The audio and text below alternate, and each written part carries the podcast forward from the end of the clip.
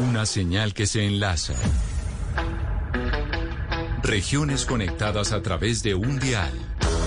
A partir de este momento, Oscar Montes, Ana Cristina Restrepo, Hugo Mario Palomar, Valeria Santos, Gonzalo Lázari y Camila Zuluaga analizan y debaten el tema del día. El tema del día. Colombia está al aire.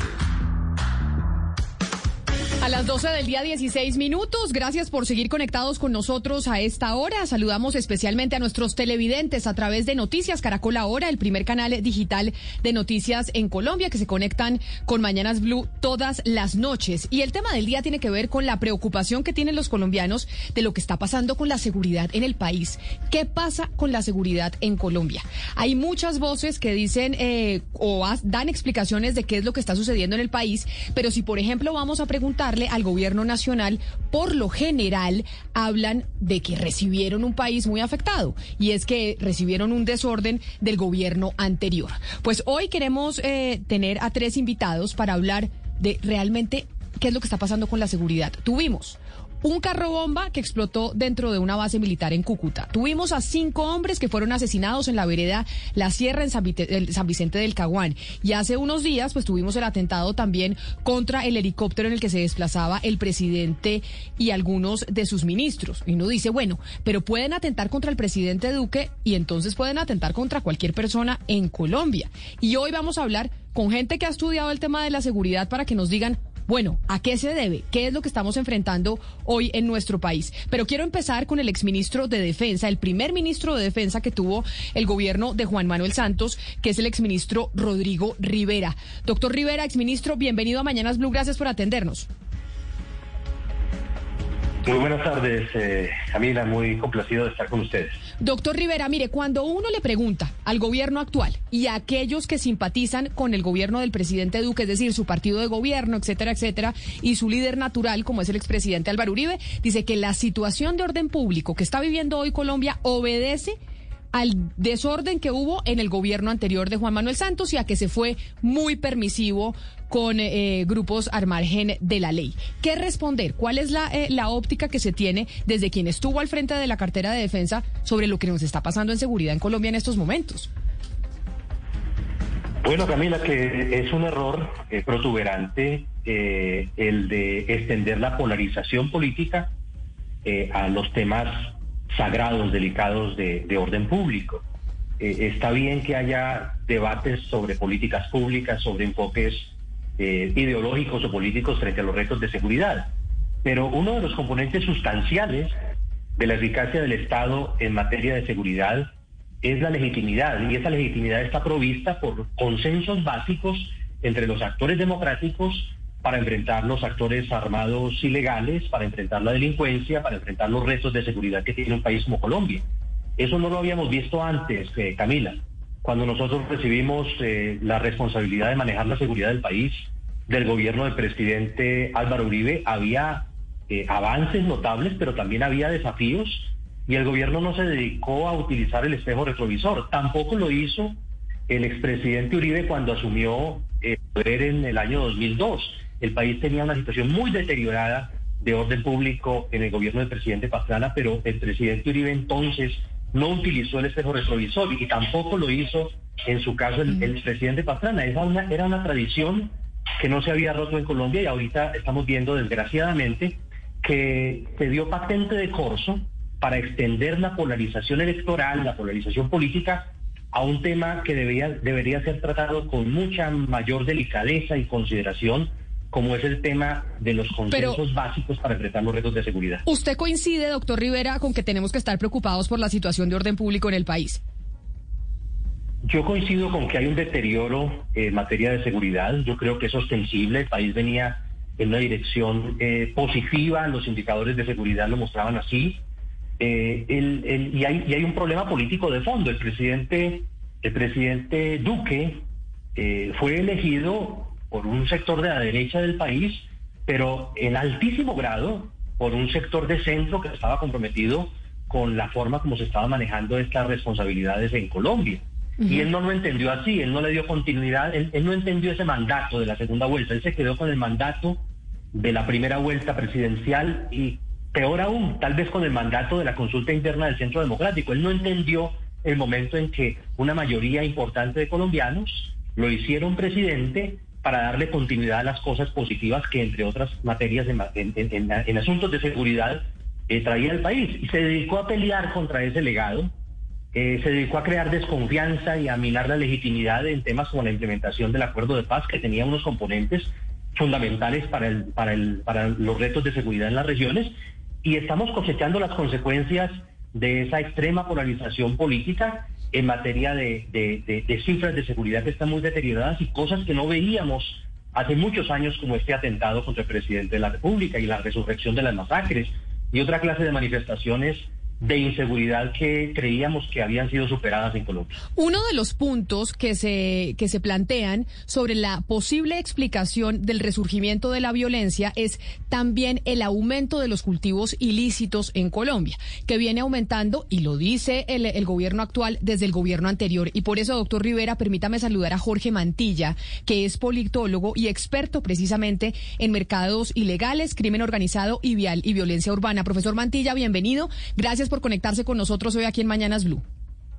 Camila, muchas gracias. Un saludo para todos los, oyentes. ¿Esto podría ser una explicación o la explicación del recrudecimiento de la violencia y de la inseguridad en el país? ¿El tema de los mercados ilegales, del de los cultivos de droga aumentando y estando en récords históricos?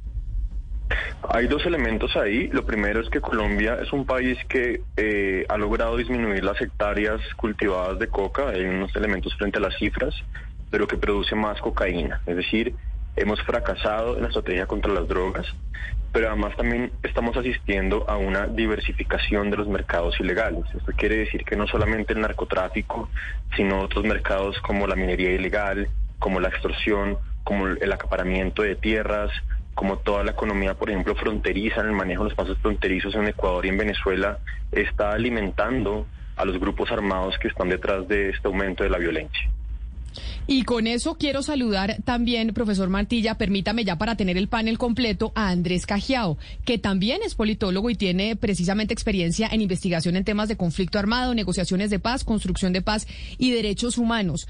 Doctor Cajiao, bienvenido. Gracias también por conectarse con nosotros a tratar de entender qué es lo que está pasando con la seguridad en Colombia. Y dentro de los estudios que usted ha podido hacer, ¿Por qué el recrudecimiento de la inseguridad y de la, violencia en estos momentos en el país? Bienvenido. Hola Camila, buenas tardes y muy buenas tardes a todas y a todos los oyentes. Eh, pues sí, eh, nosotros hemos venido haciendo algunos análisis e investigaciones sobre el por qué eh, se viene recrudeciendo, recrudeciendo la violencia. hay un lugar común en el que se habla de que el Estado no llegó a ocupar los espacios dejados por la por los grupos armados o por las FARC principalmente cuando se ve el proceso de negociación. Y yo creo que ese es un punto importante, pero no es el único factor. Hay que entender que eh, ese proceso de ocupación de los territorios también era un proceso de construcción de Estado, de construcción de Estado y de transformación territorial que lleva tiempo. Yo creo que hay uno de los factores que vemos que eh, es importante tener en cuenta, no es que no se haya hecho, sino que realmente el Estado no inició esos procesos que son necesarios para cambiar las, las relaciones, para transformar los territorios y cambiar esas condiciones que históricamente han, generado o eh, facilitado la generación del conflicto. También vemos que hay una transformación en las, en las condiciones o en las eh, dinámicas de la confrontación que hacen cada vez más complejo atacar este, este factor. Antes veíamos unas estructuras armadas grandes, digamos de alguna manera homogéneas, que tenían mayor control sobre los territorios. Hoy lo que vemos es una fragmentación y en algunos casos una criminalización de las, de las estructuras que hace cada vez más difícil que se logre como atacar, ¿no? También vemos que el Estado ha tenido como unas reacciones o unas respuestas inadecuadas a estos factores como eh, las estructuras armadas, digamos que esa visión que se tiene de atacar a la estructura armada eh, o esa estrategia que tiene sobre, atacar la estructura armada y no generar condiciones para la seguridad de las comunidades y los territorios, pues no está generando eh, una, una favorabilidad o un contexto que permita mejorar las condiciones de seguridad. Pero también estas eh, estrategias que utilizan en contra de la erradicación forzada, de las economías ilegales, más allá de, como decía el señor Mantilla, de mejorar, digamos, las condiciones, lo que está haciendo es aislar a las comunidades de los territorios y generar unos contextos que facilitan también eh, la consolidación tanto de las economías como de los grupos armados. Entonces vemos que hay múltiples factores, no solo se puede decir que es eh, la falta de capacidad del Estado, sino también las respuestas y las condiciones y las dinámicas de la confrontación que se ven actualmente. Sí, es ministro Rivera, en, su momento las FARC, siendo guerrilla, claro está, eh, atentaron contra el expresidente Uribe. Bueno, entonces presidente de la República Álvaro Uribe Vélez, se atribuyeron el atentado, dijeron en su momento que era un objetivo militar, que era su enemigo y obviamente las FARC pues siempre eh, decían que querían llegar al poder a través de las armas. Ahora que eh, se atenta contra el presidente Iván Duque, ¿qué, intereses, qué móviles, qué, puede haber detrás de este atentado que eh, se registró el fin de semana? Bueno, creo que eso es un reflejo de, de las múltiples caras que tienen estos desafíos de seguridad que estamos enfrentando los colombianos y hay que distinguirlas. Eh, uno es el desafío de los grupos armados ilegales que tienen como una naturaleza mm, política, una vocación política, estoy hablando francamente del ELN. Eh, otra, el, de los grupos armados ilegales narcotraficantes, el clan del Golfo, las disidencias de las FARC, aunque estos pretenden tener todavía cierta motivación política, pero pues han sido, han sido muy, muy descalificados en esa, en esa dirección. Esa es la clase de, de organizaciones criminales que tienen la capacidad y, la posibilidad de, de, voluntad de, atentar contra el presidente de la República. Eso no ocurre con el crimen eh, común.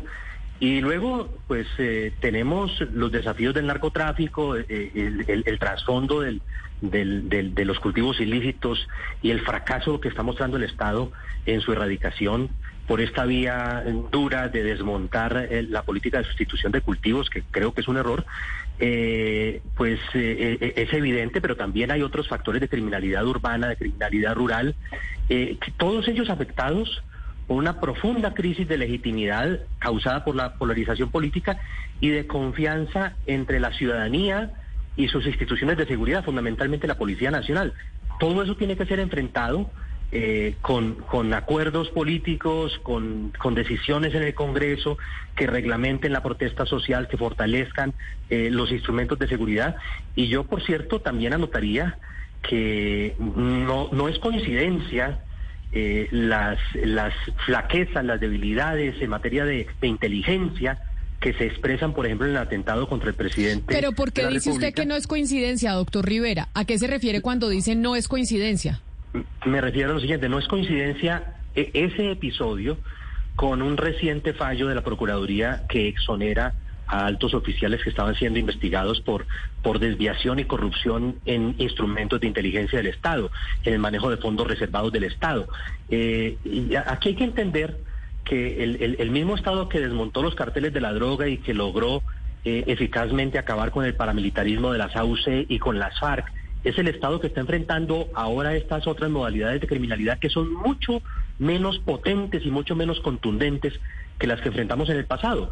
Pero se bajó la guardia, se bajó la guardia. Alguien no está controlando adecuadamente los, el, manejo de las de los instrumentos de la inteligencia, alguien no está dando la línea adecuada, alguien no está ejerciendo la inspección eh, necesaria y entonces están de recreo. Lo que está ocurriendo es que hay eh, corrupción y desviación de esfuerzos hacia otros propósitos, porque eso y no otra cosa es lo que explica esta especie de impotencia del Estado que otrora fue tan fuerte contra unas modalidades de delincuencia que son mucho menos fuertes que las de, las de antes.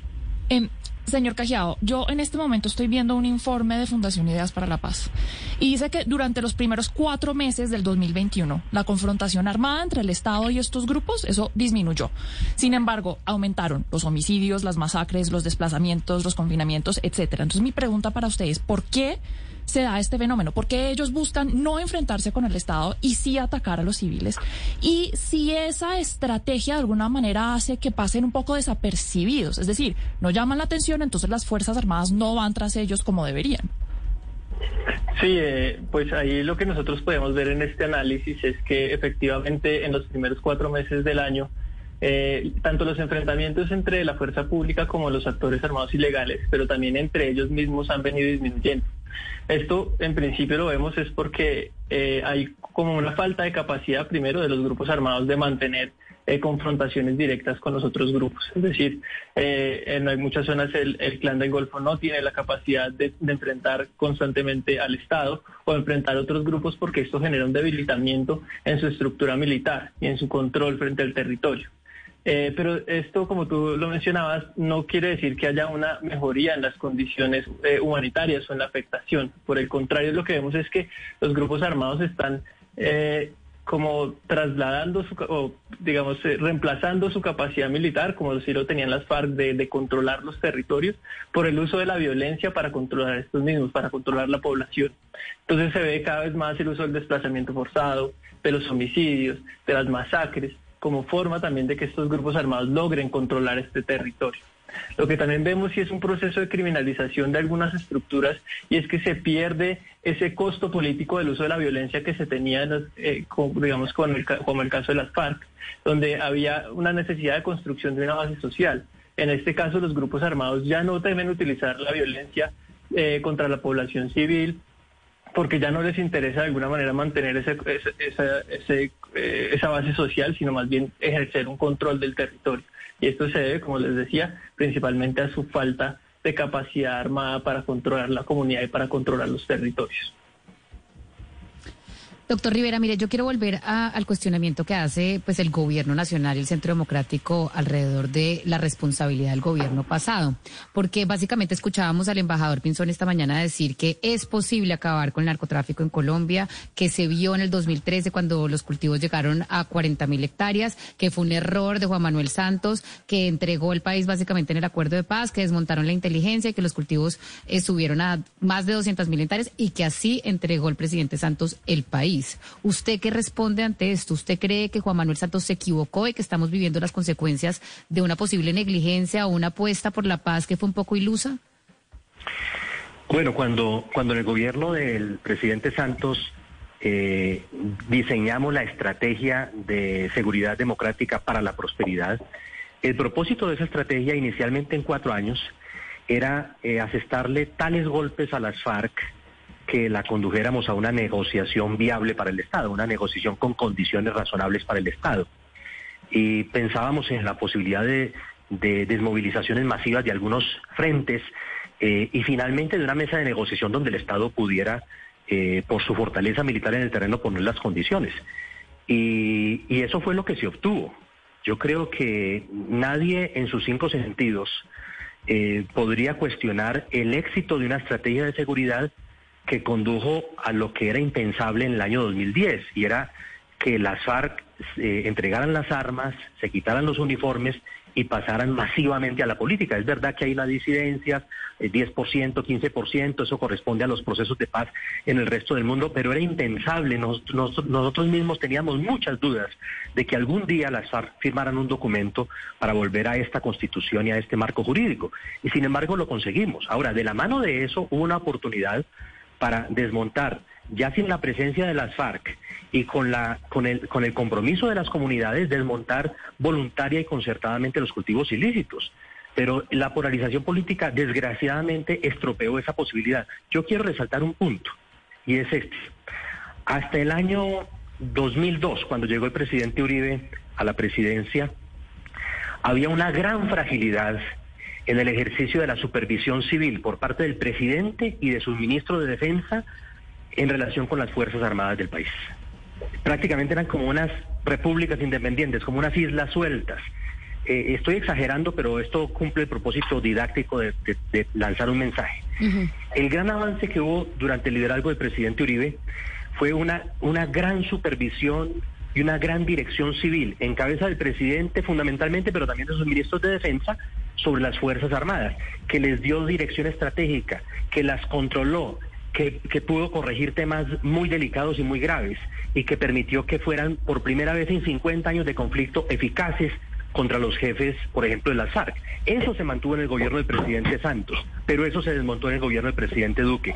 La dirección civil por parte del presidente y sus ministros de defensa durante este gobierno a las Fuerzas Armadas prácticamente se desmontó y las Fuerzas Armadas están, están como una especie de rueda suelta. Uno no ve al presidente ejerciendo el liderazgo que ejerció el presidente Uribe o el presidente Santos, ni a sus ministros tampoco haciéndolo. Qué bueno que usted... línea ni para trazar objetivos, ni para controlar ni la corrupción, ni el cumplimiento de resultados al interior de la fuerza pública. Pero ya que usted está hablando de la fuerza pública, qué bueno porque me da pie para preguntarle, exministro, entonces, ¿qué pasa con la fuerza pública? ¿Está dividida?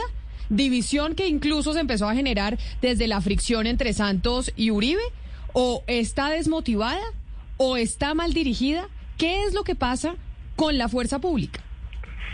Yo creo que esa, esa pregunta es totalmente relevante, Camila, y creo que usted, usted pone el dedo en la llaga.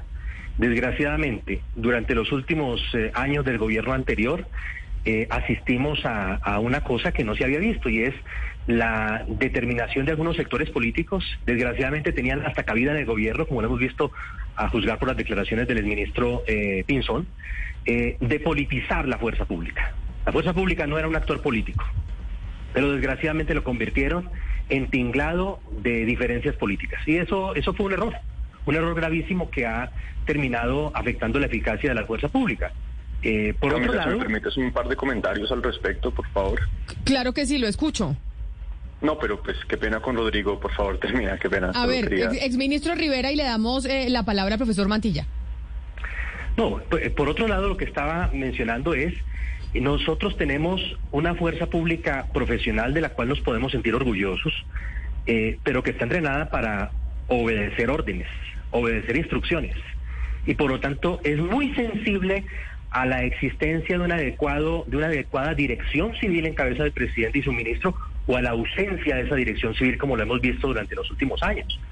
La fuerza pública no está simplemente para, para, para, para rendirle honores al presidente y al ministro de Defensa, sino para obedecerlos. Y por supuesto los obedece si tienen idea de lo que están haciendo. Pero aquí hemos visto una dirección muy, muy, muy de principiante de, de, una fuerza pública tan profesional como la que tiene Colombia, que se ha traducido en estas desviaciones hacia, hacia, hacia corrupción, resultados muy precarios y el aporte que le puede dar el liderazgo político a la fuerza pública es el de la unidad con todos los partidos, rodeándola de legitimidad y confianza y no lo han hecho porque más bien se dedicaron a trasladar la polarización política al escenario interno de la fuerza pública. Ahora sí, profesor Mantilla, sobre esa pregunta de qué pasa dentro de la fuerza pública. ¿Está mal dirigida? ¿Están divididos? ¿Están politizados? ¿Están desmoralizados? ¿Qué es lo que está pasando dentro de las eh, fuerzas militares? Hay, dos elementos. Lo primero es que nosotros en Colombia hemos cometido el error de equiparar a la presencia de la fuerza pública con la presencia del Estado. Y acá, si bien ustedes miran los indicadores del Ministerio de Defensa, la operatividad está incrementando, el control territorial, las incautaciones aumentan, pero eso no se equipara con la presencia del Estado y tenemos una, una fuerza pública robusta, como lo bien lo mencionaba el ministro Rivera, pero tenemos un Ministerio de Justicia completamente ausente, tenemos un Ministerio del Interior completamente ausente en el tema de protección de líderes, tenemos una Fiscalía inoperante. Entonces, la, la política de seguridad de un Estado no puede defender, no puede depender de la fuerza pública, ¿cierto? Y esto me lleva un poco a la pregunta que hacían antes sobre el tema del atentado al presidente eso se debe entender en el marco de que hoy asistimos a unas guerras mucho más locales. Uno no puede mirar el Catatumbo con los mismos lentes que mira el norte del Cauca, con los mismos lentes que mira el nordeste antioqueño, con los mismos lentes que mira, por ejemplo, el Pacífico nariñense. Y esas guerras locales nos indican que de alguna manera también hay, unas fuerzas, hay una fuerza pública que hay que valorarla desde lo local. Es evidente que en el atentado contra la Brigada 30, por ejemplo, que no se ha resuelto, hubo omisión, hubo complicidad, hubo corrupción, hubo algún elemento de ellos, que eso no significa que estamos hablando de autoatentado, pero significa que lastimosamente el incremento de la operatividad de la fuerza pública no se traduce en mayor seguridad en mayor bienestar. Tenemos, por ejemplo, un descenso de la tasa de homicidios como no teníamos hace 43 años, pero como bien lo decía la FIP, viene aumentando el reclutamiento forzado, viene aumentando el uso de minas antipersona, viene aumentando las masacres o lo que el Ministerio de Defensa llama homicidio colectivo, y eso nos pone en un escenario en el que es evidente que los grupos armados están ganando terreno. Lo preguntaban anteriormente, ¿qué significa que la confrontación armada disminuya, pero que otras formas de violencia aumenten? Pues que se está consolidando el crimen en determinados territorios, hay un ejercicio de gobernanza criminal y no tenemos la capacidad, no de la fuerza pública, sino del Estado, para poder desarrollar un ejercicio institucional robusto e integral. Yo quisiera de pronto complementar. A ver, lo escucho, doctor Cajiao. Eh, hay dos elementos también que creo que son importantes añadir eh, como a esto. El primero es que vemos que hay un cambio en las dinámicas de la confrontación y digamos ya que se ha venido mencionando, donde los grupos armados, si bien están más focalizados, pero también tienen una capacidad de de, reformarse o de adaptarse a las condiciones de, digamos, de, de, la confrontación, pero el Estado no. El Estado no ha generado, no tiene la misma capacidad o la misma velocidad de adaptación a esos, a esos entornos, lo que ha hecho que también, si bien la operatividad de la fuerza pública aumente, pues no se está realmente atacando eh, las formas como realmente están operando muchas de estas estructuras en los territorios. No es lo mismo atacar al ELN con esta estrategia, digamos, eh, que se ha venido manejando desde los últimos 30 años, donde se, se, concibe al enemigo como, como una estructura política, como una estructura armada, que atacar unas, unas estructuras disidentes como lo que se ve en Nariño que operan de manera distinta, que tienen lógicas distintas, que una forma de relacionamiento con el territorio y las comunidades distintas. Y eso de, alguna manera eh, la fuerza pública todavía no lo ha logrado como asimilar y adaptar a sus estrategias. Y lo otro es que vemos que también la, eh, la, estrategia de la fuerza pública se ha enfocado en atacar la organización y no realmente en la protección de las comunidades. Son dos enfoques totalmente distintos. Lo que ha hecho principalmente el Estado o la fuerza pública es generar acciones para atacar eh, eh, los cabecillas de las organizaciones, todo esto que tiene que ver con los objetivos de alto valor, eh, estas estrategias que, que, se emplean de informantes, de recompensas, y esto generalmente, y esto realmente no se traduce en, una estrategia pensada para la, para la protección del territorio. Muchas veces este tipo de, de acciones lo que generan es, por lo, digamos, lo contrario, donde se afecta a la comunidad, donde estas estrategias de, de informantes en muchos sentidos vuelven a la comunidad un objetivo o, un posible enemigo por parte de los grupos armados. Entonces yo creo que también hay un elemento que hay que tener en cuenta y es la necesidad de generar un cambio en, la visión de la estrategia. Y como lo decía eh, el profesor Mantilla, es importante también tener una estrategia focalizada que esté de acuerdo a las características y a las necesidades de cada uno de los territorios. Precisamente con eso, o sea, estamos hablando también de una falta del Estado. Y eso ha sido histórico, eso ha sido nuestro problema de toda la vida, ¿cierto? Y yo quisiera entonces de pronto, usted, profesor Mantilla, me explique por qué. Es decir, por qué a estas alturas de la vida no hemos podido llevar al Estado a estos sitios donde están, donde se encuentran asediadas las personas por, por eh, grupos armados. Es falta de interés, es que no se sabe cómo, es que no hay los recursos, es que... Hay unos desafíos muy importantes, creo que principalmente no hemos tenido en cuenta a las comunidades que hacen parte de estos lugares. Nosotros hemos progresado mucho en, reducir la violencia o de alguna manera focalizarla en determinados municipios, eh, pero es hoy es muy importante reconocer que la guerra contra las drogas está perdida. Mientras nosotros sigamos insistiendo en combatir las drogas, mientras que en Estados Unidos y en Europa se legaliza Hoy, ayer la Corte Suprema de Estados Unidos está contemplando dejar sin efecto la ley federal que prohíbe el uso de la marihuana. Nosotros lo que estamos haciendo es eh, una, un esfuerzo económico, un esfuerzo en vidas humanas totalmente contraproducente. En segundo lugar, es importante fortalecer el Estado, pero el Estado local las gobernaciones, las alcaldías locales, los sistemas locales de seguridad, los sistemas locales de justicia, sin eso es imposible. Le pongo un ejemplo.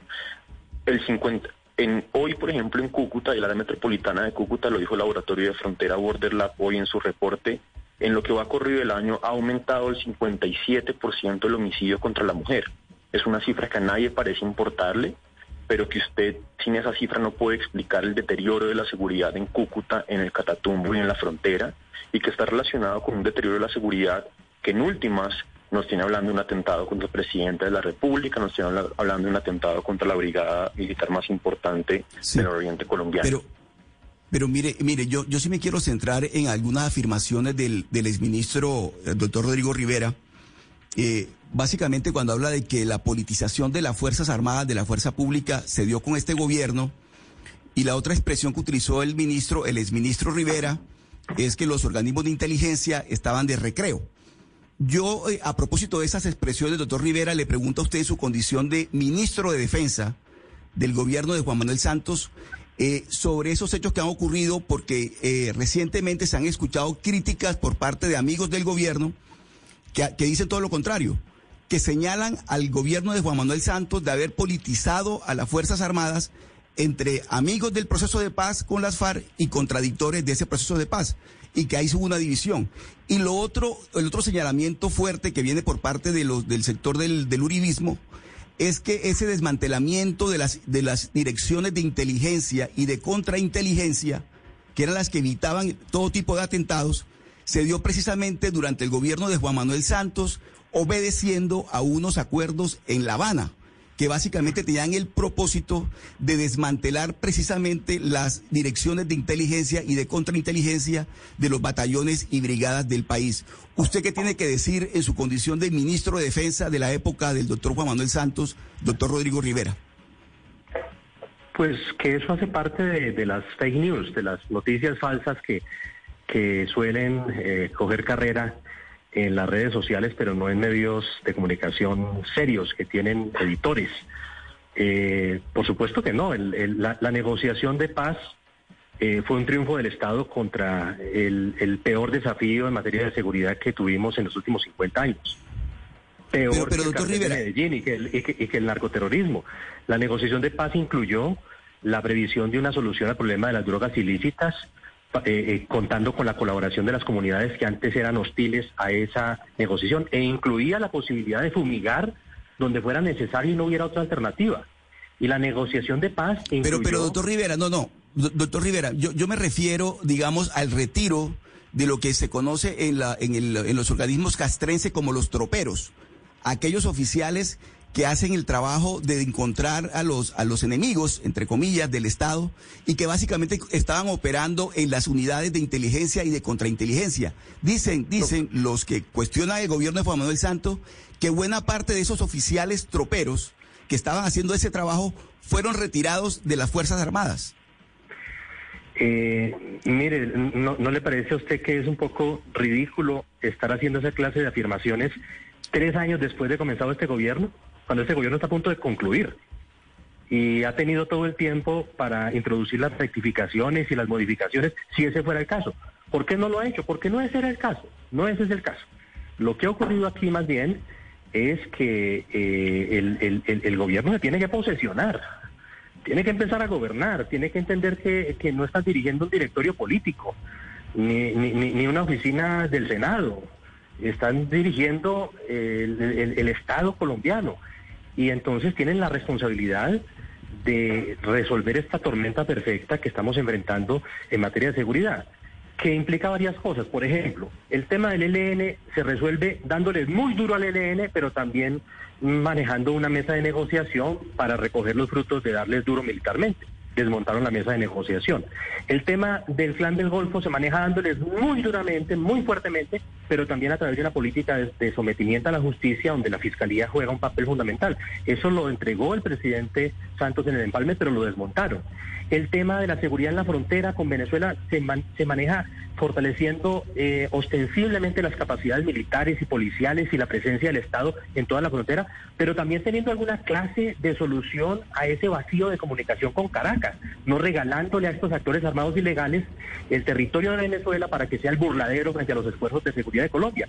Y nada de eso se ha hecho, nada de eso se ha hecho.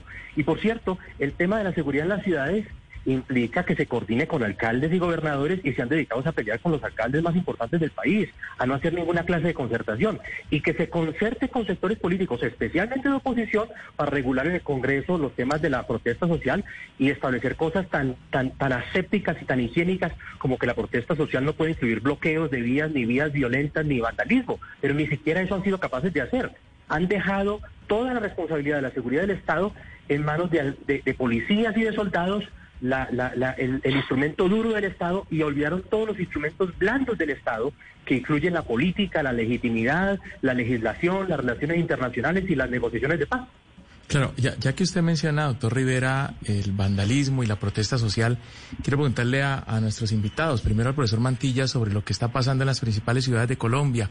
Bueno, lo que pasó anoche en Bogotá, y lo que está pasando en Medellín y en Barranquilla, en Cali, en Pasto, en Bucaramanga, ataques a la fuerza pública, ataques al sistema de transporte eh, público en fin, toda esta, esta, esta serie de actos vandálicos que algunos consideran terroristas incluso, eh, hacen parte exactamente de qué, qué hay detrás de eso, profesor Mantilla, porque ya usted ha escuchado a la alcaldesa Claudia López diciendo que hay eh, un interés político de parte de la Colombia humana. ¿Usted considera lo mismo o cree que hay algo mucho más allá de, de un interés político. Hugo Mario, yo le sumaría a su pregunta además si el fortalecimiento de los grupos al margen de la ley se está viendo reflejado en estos actos de vandalismo que estamos viendo en las capitales eh, del país. Si bien eh, las manifestaciones no se explican solo por eso, ¿Hay algún tipo de relación entre las bandas criminales en los territorios que emigraron a las ciudades capitales?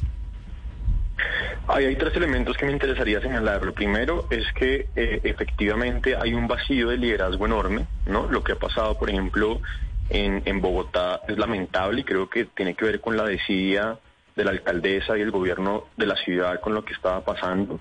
Eso le ha costado el puesto al secretario de Seguridad, al que no dejaron hacer mucho, y, sobre todo un secretario de Gobierno que está en campaña para ser alcalde. En primer lugar eso, la, la falta de liderazgo e iniciativa de las autoridades locales y, como bien lo decía el exministro Rivera, una falta de diálogo entre el gobierno nacional y las autoridades locales. En segundo lugar, creo que eh, nosotros también tenemos una crisis de representatividad política y si bien no se puede endilgar todo el tema del paro a unas fuerzas, digamos, ilegales y criminales, sí estamos asistiendo a una descomposición de la protesta social que ha derivado en temas de delincuencia local. Fíjense el caso ustedes de Cali. Hoy en Cali Claro que los bloqueos están siendo pues, agenciados por bandas delincuenciales, por combos de la ciudad, el tema, por ejemplo, de los retenes ilegales. Y por último, claro, evidentemente hay un formato de esos grupos armados ilegales, sobre todo en el caso del ELN, que en los últimos años se ha dedicado a fortalecer estructuras urbanas para poder generar determinados temas de acumulación política, desestabilización de la ciudad. Y creo que ahí el gobierno reaccionó muy tarde, la verdad, el gobierno nacional reaccionó muy tarde a entender lo que estaba pasando, a entender que no estábamos asistiendo a un paro, sino a diferentes paros, mucho más regionales, mucho más locales, con agendas mucho más sectoriales, y por eso fue que estuvimos un mes en una negociación que no llegó a ningún lado, y por eso es que después de que el Comité Nacional de Paro haya levantado el paro, aún seguimos en paro en diferentes territorios, y ahí nos faltó mucha más pericia para leer lo que estaba pasando a nivel local.